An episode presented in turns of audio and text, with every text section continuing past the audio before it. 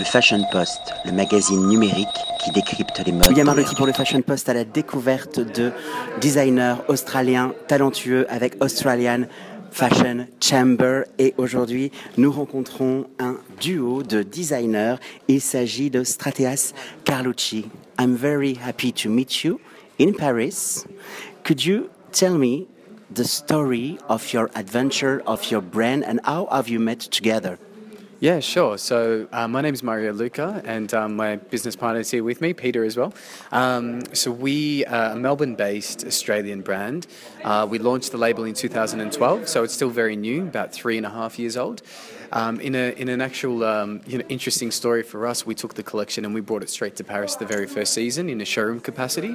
Um, so every season we do both men's and women's, and we've been bringing the collection here to Paris, selling the collection, and um, and then yeah, actually very uh, first um, Paris runway show last season for menswear we showed on schedule, which was which was amazing. So um, yeah, I mean our story is all about texture um, and uh, tailoring. And um, as an underlying theme in our work, we love this idea of oppositions. Um, so we look at kind of soft and hard, um, so structure and um, fluidity in the fabrics. So it's something uh, playful and raw as well, and we bring those elements together to create something unique.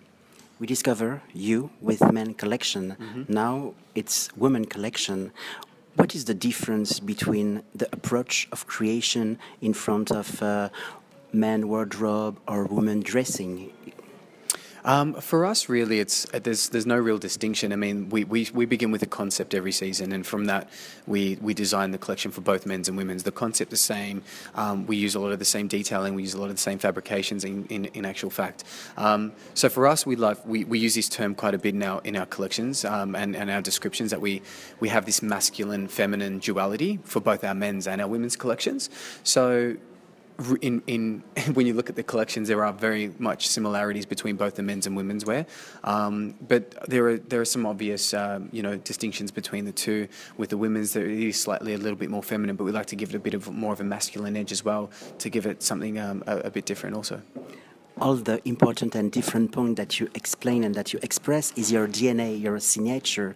You know that nowadays all of the old and past brands follow trends. Mm. You follow your roads. When you don't think about fashion, where came your inspiration? So when we when you don't think about fashion, yep. where come your inspiration?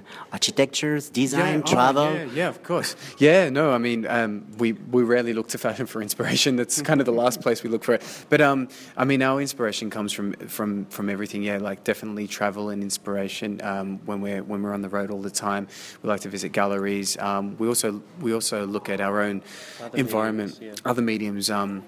Music is one of them, film and literature as well. And um, but I mean, for us, it's more about our journey and our personal story, and we like to, um, I guess, communicate that in a way that is relevant for us at that particular time in our life. So it's almost like a snapshot, a photograph of that, that period of our life and what we're feeling and thinking and and um, and how we like to translate that. And I mean, for us, um, you know, we, we our studio's a, a, mixture of fashion and art. Like we, we do paintings, we do sculptures, um, and it's part of our creative process as well. And then from that from that we we translate that into um, a, a wearable collection. So I mean, for us, it's a lot of fun. We we love experimenting. We love playing with fabrications. We love, um, you know, really the developmental stage of the of that process for us is the most exciting.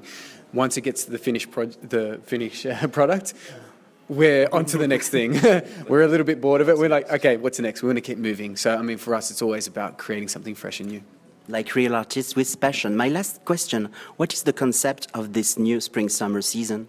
So the same, um, it's the same concept from the menswear. So the, the collection's called Myopia.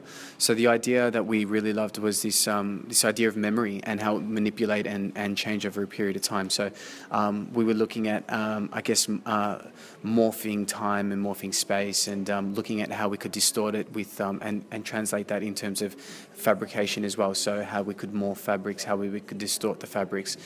also we, we, we tell the story about trying to remember a childhood friend. You may not have seen them for 10 years, and how your mind may create an image of that person from now, of what you might think that they look like. So it's about filling in those gaps as well, bridging the gaps with time and imagination. So um, we're looking at kind of distorting um, silhouettes and sleeves and really playing around with proportion and distortion with um, tailoring and, and classic, um, I guess, silhouettes as well.